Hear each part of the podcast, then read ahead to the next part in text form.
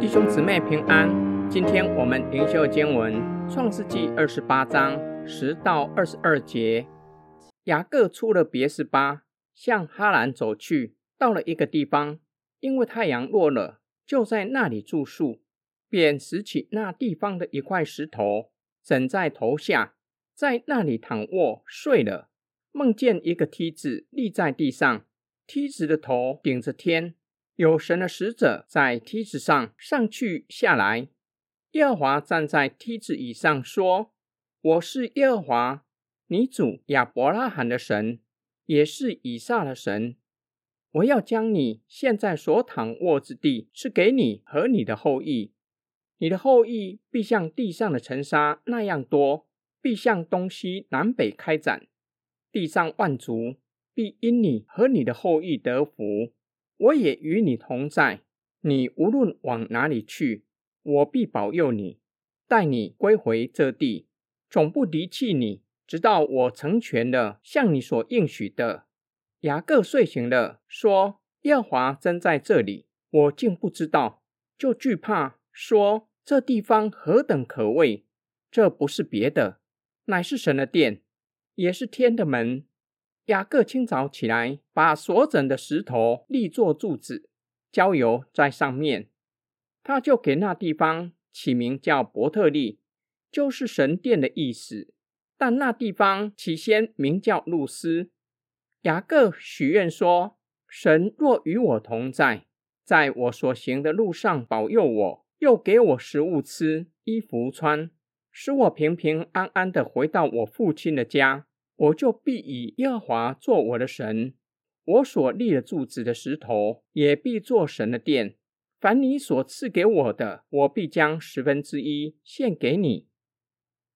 雅各走了三天的路程，来到一个地方，因为太阳已经下山，就在那里过夜，用石头当做枕头，在那里躺卧睡觉。雅各已经身心俱疲，十分孤单。心情十分的不安与无助，不知道哥哥会不会派人追杀他。雅各承受欺骗哥哥的后果，满有怜悯与恩惠的神，并不缩减向盟约之子所施行的恩福。雅各做了一个异梦，看见有一个梯子连接天与地，众天使从楼梯下来上去，耶和华站在梯子以上向他说话。向雅各启示他的名字，耶和华应许雅各接续以撒继承上帝赐给亚伯拉罕的应许，要将应许之地赐给他和他的后裔，并要赐给他繁多的后裔，向东西南北开展，开枝散叶，成为万民的祝福。上帝使用肯定且强调的语气向他保证，雅各无论往哪里去。必定与他同在，必保佑他，必定引领他回到应许之地。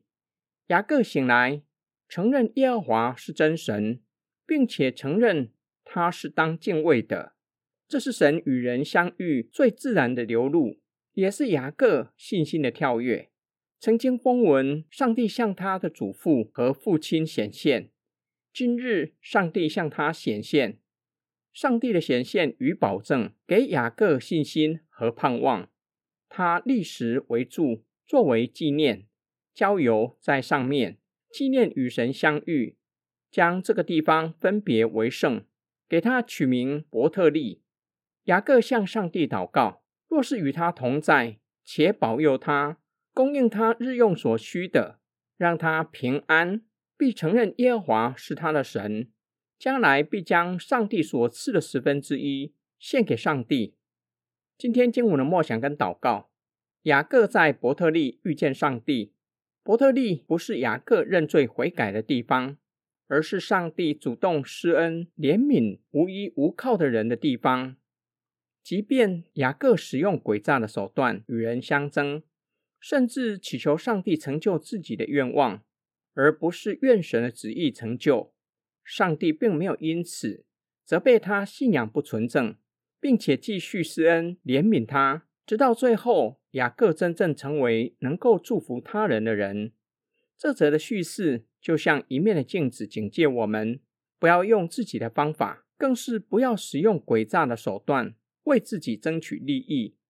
不仅无法得到所要的，甚至可能落到更凄惨的地步。假如雅各不用诡诈的手段，有可能依然得到长子的名分和赐福，更不用逃亡。这则的叙事，并且劝勉我们：我们的一生在上帝的手中。雅各以欺骗的手段骗取长子的名分与祝福，却是为此付上代价。上帝也借此修剪雅各。将生命中神所不喜悦的修剪干净，让他真正成为上帝施恩赐福的管道。我们极有可能不明白所有的苦难发生的原因，但是知道上帝会借着苦难修剪我们的生命，让我们成为上帝施恩赐福的器皿，让他人蒙受上帝的恩福。我们一起来祷告：爱我们的天父上帝，求你帮助我们。让我们不只是理性上知道有一位真神，且在经历上经历你的同在，使我们承认你是我的神，更是全人降服在你的面前，并且进入与你更亲密的关系，愿意将自己献上，当作活祭，一生在神的殿中侍奉你，直到永永远远。我们奉主耶稣基督的圣名祷告，阿门。